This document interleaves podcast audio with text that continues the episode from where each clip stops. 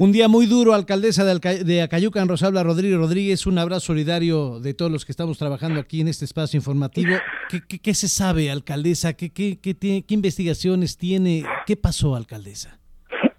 No, pues la verdad que estamos concernados.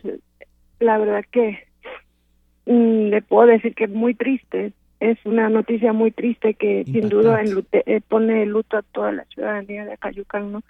Es una persona que se dedicó a trabajar, eh, eh, todavía formaba parte de, este gobierno municipal, era el presidente del DIF municipal y pues lamentablemente el día de hoy acudió a un desayuno de una asociación civil que ayuda a niños que tienen cáncer a hacer entrega de, de, pues, apoyo municipal. Sí. y en compañía de una de las regidoras y pues cuando nosotros conocimos del tema, pues nos encontrábamos en el Palacio Municipal. Eh, ¿En este evento no estaba usted invitada, alcaldesa? No, no, no, yo, yo, estaba, yo estaba invitada, sí, pero no pude asistir porque tenemos un problema nosotros de, escasez de agua en Acayucan y, y solicitó cita con nosotros, eh, quien está como director de, de CAEP, aquí en Acayucan, entonces me dirigí hacia Palacio Municipal para para platicar con él y pues, este, fue ahí donde me enteré, ¿no? Lamentablemente. Alcaldesa, ¿hay algunos antecedentes? ¿Se, conocía algunas amenazas que había recibido el señor presidente del DIF? ¿Algo que ustedes hubieran sabido? Pues mire, la verdad que nosotros nos dedicamos a trabajar desde que amanece hasta que pues se nos permite, ¿no? y, y le puedo decir que si hay o no hay amenazas, pues yo no las conocía, ¿no? Yo yo lo único que puedo decir es que pues nos dedicamos a trabajar y, y, como todo toda la ciudadanía de Acayucan y, y que pues él si la recibía pues no no lo platicó conmigo, ¿no? Alcaldesa, ¿alguna información que ya tenga? ¿Se ha comunicado con el gobierno del estado, con el secretario de gobierno, con el gobernador, la secretaria de Seguridad Pública? ¿Están peinando el lugar? ¿Hay protocolos ya de seguridad?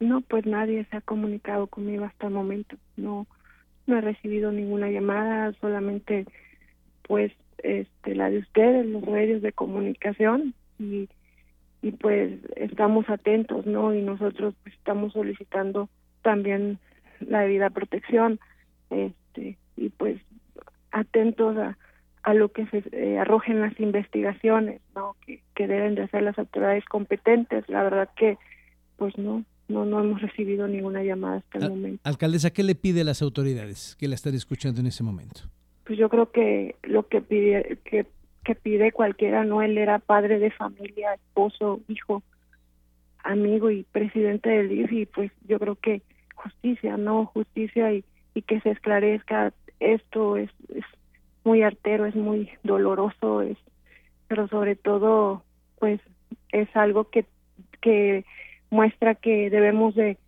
trabajar más en cuanto a este tema.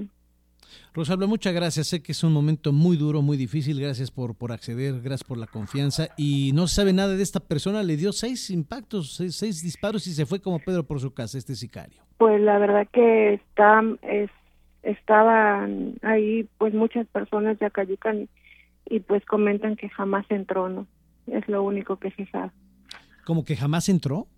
No, nunca entró al lugar, solamente pues no no no se sabe, solamente comentan que ahí estaban, nadie lo vio entrar. Ah, que nadie lo vio entrar y es cuando se dirige al expresidente de, del DIF. Rosalba, muchas gracias. Sé que son momentos difíciles, estaremos en contacto y, y nuestro abrazo solidario para su marido y para la familia. Muchas gracias. ¿eh? Gracias. Bueno, pues ahí está la alcaldesa de Acayucan que pide, no se ha comunicado el, gobierno de Estado con ella y lo que pide es que esto se esclarezca lo más pronto posible y ella no tenía conocimiento que tuviera algunas amenazas de muerte, ¿no? O algunas, eh, pues otro tipo de información en torno al al presidente del DIF, que ya le hemos comentado, había sido procurador, su procurador, ahora fiscales, pero su procurador de la zona de Coatzacoalcos y Cosamaloapan y fue impactado por seis disparos y le quitaron la vida a Clemente Condado Escamilla.